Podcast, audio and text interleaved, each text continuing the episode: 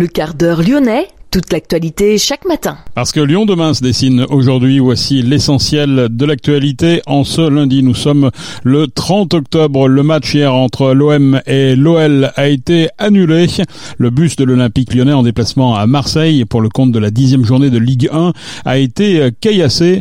L'entraîneur Fabio Grosso a été blessé. Dans deux jours, la trêve hivernale et pourtant les occupants de la pyramide à Gerland doivent être expulsés ce matin. Des tags antisémites découverts samedi sur la façade d'une école au Broto. La métropole veut planter massivement des arbres dans l'espace public y compris au pied des copropriétés ou des logements sociaux. Reportage dans cette édition, en particulier à la résidence Seigneur Thiers, où 60 arbres et arbustes ont été plantés grâce à ce dispositif. Lyon demain, le quart d'heure lyonnais, toute l'actualité chaque matin Gérald de Bouchon. Bonjour à toutes, bonjour à tous. Mais d'abord la météo et l'Ain, le Rhône, la Loire, la Haute-Loire, l'Ardèche, la Drôme et l'Isère qui restent en vigilance jaune au vent ce lundi. La pluie sera de retour à Lyon cet après-midi. Le bus de l'Olympique lyonnais en déplacement à Marseille pour la dixième journée de Ligue 1 a donc été caillassé à l'approche du Vélodrome. Une vitre a explosé, blessant l'entraîneur de l'Olympique lyonnais, Fabio Grosso. Une cellule de crise s'est réunie et a décidé immédiatement d'annuler le match. Ce n'est pas un incident, c'est une attaque de hooligans marseillais qui salissent le football et la ville de Marseille. C'est totalement inadmissible. Ils doivent être bannis du foot et traduits en justice. Ce sont les propos de Bruno Bernard, le président de la métropole de Lyon, sur Twitter. Un quart de supporters lyonnais a lui aussi été violemment visé par des tirs de projectiles. Toutes les vitres du véhicule ont explosé. Amélie Oueda Castera a apporté son soutien à l'Olympique lyonnais. La ministre des Sports a affirmé qu'un premier suspect avait déjà été interpellé. L'Olympique de Marseille souhaite un prompt rétablissement également au coach lyonnais Fabio Grosso et condamne fermement les comportements de violence qui n'ont aucunement leur place dans le monde du football et dans la société. Il appartiendra désormais à la commission des compétitions de se prononcer sur le sort de cette rencontre, à rejouer ou décision sur tapis vert. L'Olympique lyonnais a annoncé en tout cas vouloir porter plainte après les incidents de ce dimanche soir. Deux jours avant la trêve, les occupants de la pyramide Gerland doivent être expulsés ce matin. La pyramide, c'est un ancien immeuble de bureaux. Il abritait l'Ips au rez-de-chaussée, mais cet ensemble est désaffecté dans l'attente du démarrage d'un projet immobilier. Depuis l'été 2021, il squatté. Maintes fois annoncé, l'expulsion a lieu ce matin. Aucun logement de repli n'a été proposé selon le collectif Intersquat. 250 personnes seraient abritées dans ce bâtiment. Suite à une décision de justice autorisant l'expulsion, les habitants étaient censés avoir quitté les lieux le 12 septembre. La préfecture devrait préciser aujourd'hui les mesures d'accompagnement qui seront prises pour prendre en charge les personnes les plus vulnérables, notamment les femmes et les enfants. Lyon demain, un site internet, du son, de l'image, un média complet pour les Lyonnais qui font avancer la ville. Des tags antisémites ont été découverts samedi sur la façade d'une école publique au Broto. Sale juif et Viva Palestine ont été tagués sur la façade du groupe scolaire Montagne Ferry. Une plainte avait été déposée par le CRIF, le Conseil représentatif des institutions juives de France Auvergne-Rhône-Alpes, déplore que depuis le début du mois d'octobre, ces tags fleurissent un peu partout à Lyon. La préfecture est très vigilante face à ces actes antisémites. Elle a mis en place une surveillance particulière des lieux sensibles. À partir de 11h30 ce matin, le CRIF organisera un rassemblement en solidarité avec les enfants israéliens pris en otage par le Hamas depuis plus de 20 jours. Un rassemblement qui aura lieu place des Jacobins. 30 poussettes vides seront disposées sur la place, représentant symboliquement les 30 enfants retenus par le Hamas. Une information judiciaire pour mise en danger d'autrui a bien été ouverte concernant la pollution au PFAS. Vous savez, ces substances polluantes très persistantes dans l'environnement. C'est le parquet de Lyon qui l'a confirmé vendredi. Notez que cette information judiciaire fait suite à la constitution de partie civile de la commune de Pierre-Bénite concernant ces composants toxiques. Deux juges sont saisis. En effet, une autre procédure est en cours à la suite de l'action en justice d'un collectif porté par l'association Notre Affaire à tous. Il s'agit d'un référé environnemental lancé en mai dernier et qui vise les industriels Arkema et Dequin à Pierre-Bénite, deux industriels utilisant des perfluorés. Lyon demain Jardin perché. Pour adapter notre territoire au réchauffement climatique, la métropole de Lyon plante massivement des arbres dans l'espace public. Oui, mais voilà, 70% des espaces verts du territoire sont situés sur des terrains privés. C'est pourquoi la collectivité a décidé d'accompagner aussi les immeubles d'habitation quand il s'agit de copropriétés ou de logements sociaux. Faire financer des plantations d'arbres, c'est possible. Pierre Athanase, vice-président de la métropole de Lyon, nous rappelle les conditions. Le dispositif est, est variable, c'est 50% des plantations, c'est la mise de, de fonds. Et après, il y a un bonus de 10% si un certain nombre d'arbres ou arbustes qui sont plantés ont le label végétal local de l'Office français de la biodiversité et encore un bonus de 5% s'il y a des arbres ou des arbustes fruitiers comestibles donc pour, euh, pour les gens.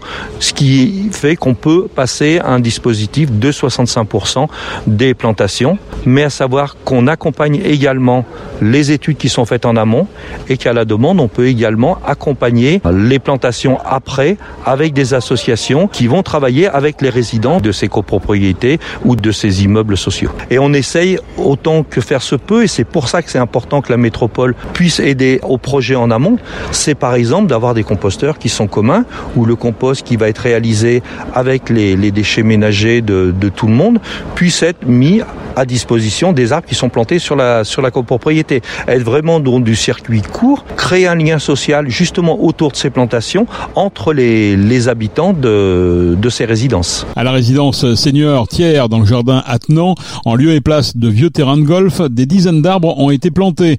Des pêchers, poiriers, mûriers, une quarantaine d'arbustes, des plantes fleuries ou encore des haies de petits fruits rouges agrémentent désormais les jardins de la résidence. Christine, 65 ans, est dans cette résidence gérée par le CCAS de Lyon. Depuis un an, elle a pu apprécier le changement. Qu'est-ce qui a changé? Tout. Parce que c'était tout comme ça, avec des herbes qui étaient même pas souvent entretenues, pas souvent de tondeuse. Et donc, ils ont fait un chemin et ils ont planté 18 arbres. Et on a même goûté des pêches cette année. Et vous avez participé Oui, voilà. On a, Qu'est-ce que vous avez fait, vous, alors? Ben, on a creusé un peu. Avec notre force, on n'était pas très efficace, donc ils nous ont aidés.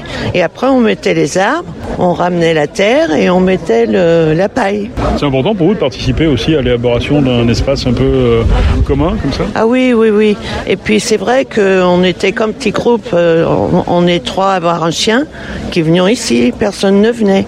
Et quand même maintenant, il y a d'autres personnes qui viennent maintenant que c'est joli. Moi, je viens avec mon chien et puis on, comme on est plusieurs, on se réunit. Il y a d'autres personnes qui viennent, on discute, on refait le monde. Conséquence, les résidentes et résidents profitent bien plus volontiers aujourd'hui de cet espace.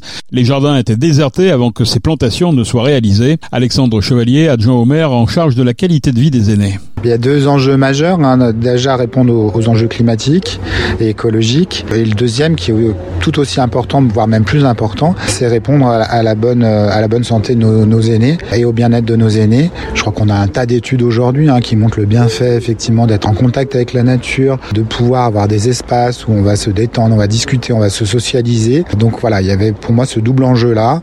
D'où l'importance aussi d'accompagner ces projets avec les résidents. Effectivement, on les accompagne à, à, à co-construire un projet de végétalisation, que ça ne soit pas quelque chose qui tombe du ciel, mais qu'au contraire, ils soient aussi acteurs de cette végétalisation bah, pour après être utilisateurs enfin, et acteurs surtout de leur jardin. Les premiers effets là qu'on constate sur cette résidence, déjà c'est une meilleure occupation du jardin, parce que auparavant il n'y en avait aucune, hein, vu qu'on était sur un espace quasi vide. Donc on a des personnes effectivement maintenant qui descendent de leur chambre, qui viennent effectivement euh, passer une après-midi ou quelques heures dans le jardin, discuter avec, avec d'autres résidents. Et ça pour nous c'est vraiment extrêmement important, encore plus au sortir du Covid où, où on a eu un isolement et des personnes ont, ont ce qu'on appelle glissé à cause de l'isolement. Donc là, euh, on, on, on, essaie de mettre tout en œuvre effectivement bah, pour que les personnes reprennent goût un peu à la vie, reprennent goût au, au lien social. C'est un espace de partage, on peut appeler ça comme ça? On peut appeler ça comme ça, et puis euh, on va le voir à l'avenir. Je pense quand les arbres fruitiers vont se développer, etc., euh, qu'il y aura sans doute peut-être des, des, cueillettes collectives, des choses comme ça, euh, des temps peut-être de, de, jardinage aussi collectif. Enfin, voilà, c'est tout ce qu'on espère en tout cas pour, pour la suite. La métropole a fait appel à des entreprises locales et à des associations pour bâtir les projets de végétalisation et pour animer les jardins. Pour la résidence tiers, c'est Colibri Urbain qui est intervenu. L'entreprise propose une valorisation sociale, écologique et économique des espaces verts dans l'habitat collectif. Nous avons rencontré Lucas Yomi, dirigeant de Colibri Urbain. L'idée c'est d'impliquer le plus possible les résidents dans nos projets, depuis l'idéation jusqu'à la mise en œuvre. Donc ça passe par des questionnaires, des présentations, des sensibilisations aux bonnes pratiques de, de jardinage, à l'écologie Et puis, de façon un peu plus factuelle, à la plantation, par exemple, participative des végétaux, qui, je dirais, permet de les reconnecter à la terre, de les reconnecter à leurs espaces et derrière d'inscrire les projets dans le temps, puisque les résidents ensuite ont la volonté de s'impliquer pour, pour entretenir les végétaux qu'ils ont plantés et puis peut-être en profiter si il s'agit de, de, de, fruitiers par exemple. Quel type de, de, jardin on peut créer ici à Lyon? C'est toujours le même type de jardin, quelles que soient les résidences, ou il y a des cas particuliers? Alors non, non, tout l'enjeu euh, effectivement euh, euh, réside dans, le fait de, faire participer les résidents euh, le plus possible et les interroger sur euh, l'histoire qu'ils ont eue par exemple avec des jardins par le passé, si ils ont un, une affection particulière pour un arbre par exemple, parce que souvent on n'en parle pas de, ça, c'est assez intime finalement comme question. Hein, si demain je vous, demande si vous avez un lien particulier avec un arbre, peut-être que vous me répondrez directement ou pas, et de tenir compte de ces réponses pour choisir les végétaux. Et donc euh, chaque jardin du coup ressemble à ses résidents plutôt qu'à une vision euh, ornementale qu'on pouvait avoir jusqu'à maintenant et que euh, encore beaucoup de, je pense, paysagistes entretiennent. Il y a cette question du, du climat. les végétaux subissent le climat et puis aussi ils participent à lutter contre les îlots de, chaleur. Alors comment ça se gère tout ça Un indispensable par rapport au climat, c'est effectivement d'essayer de densifier les, les plantations pour obtenir des couverts végétaux. Bien sûr, avoir des, strates euh, qui soient euh, différentes, euh, les trois strates hein, arbustives, pardon, herbacées, pour euh, répondre à la fois à une, diversification, à une, une, une, vari une, variété, mais les végétaux se protègent entre eux de la chaleur. Donc quand l'arbre pousse, il va protéger en dessous euh, finalement les strates euh, qui sont un petit peu plus basses, au profit donc de la végétation et euh, aussi au profit des résidents et des personnes qui occupent les jardins. Bon, l'arrosage des, végétaux lorsqu'on les plante et notamment des arbres est très important, encore plus je dirais dans le contexte du réchauffement climatique. Arroser ces arbres nouvellement plantés pendant trois ans, c'est un indispensable pour que les, racines aillent en profondeur et que finalement le végétal s'installe et soit plus résilient face euh, aux variations climatiques dans l'avenir. Planter, arroser, entretenir. Hein. J'ai entendu, c'est les trois mots-clés. Euh, tout le monde doit y participer, c'est-à-dire que vous, à la fois, qui êtes un peu le professionnel de la partie, les résidents Alors oui, euh, c'est moi je prends grand plaisir effectivement à participer aux plantations avec les résidents. C'est un moment de grand partage et alors par exemple sur les résidences autonomie où la moyenne d'âge est d'environ 80 ans, on se rend compte que cette génération a connu la ville autrement, bah, la ville beaucoup plus verte en fait avec des jardins ouvriers et puis euh, des, des, parents ou une famille en tout cas qui dépendait d'un potager ou d'un jardin ouvrier pour euh, nourrir aussi la famille.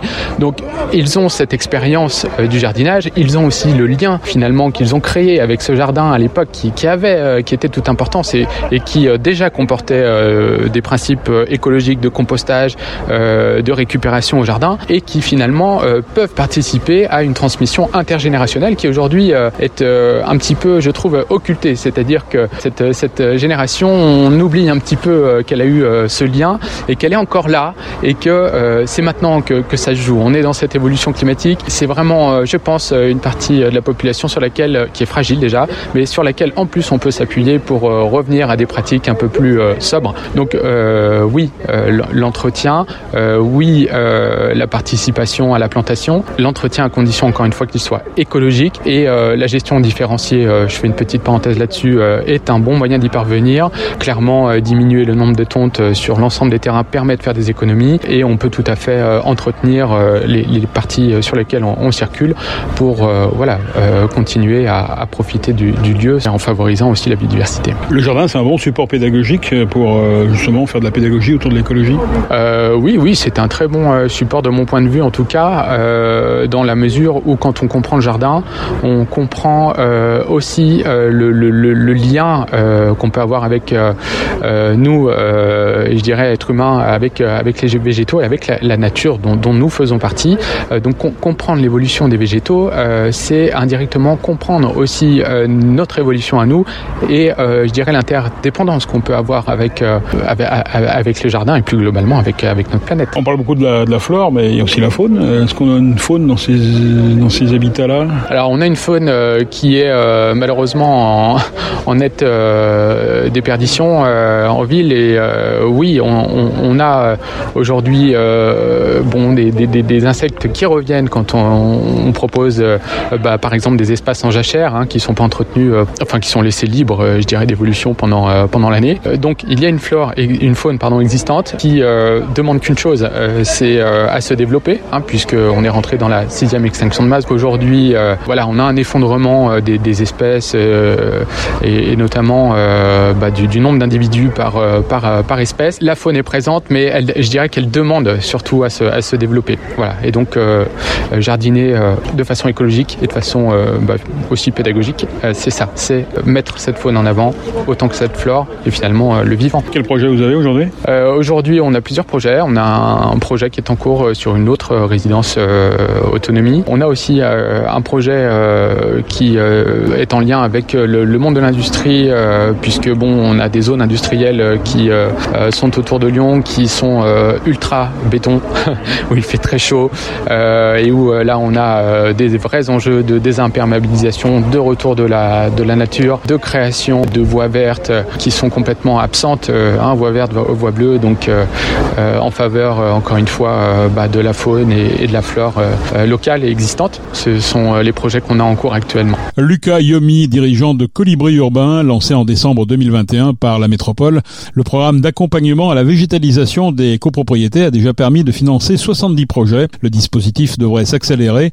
Il sera aussi élargi aux établissements médico-sociaux et aux résidences pavillonnaires. Quelques résultats de sport ce week-end. Le Loup n'avait plus joué de match officiel depuis sa défaite écrasante face à la section paloise 40 à 10 le 2 septembre dernier. Depuis la Coupe du Monde de rugby est passée, le Loup a pu aligner 5 de ses mondialistes pour faire face à Clermont au Matmut Stadium de Gerland.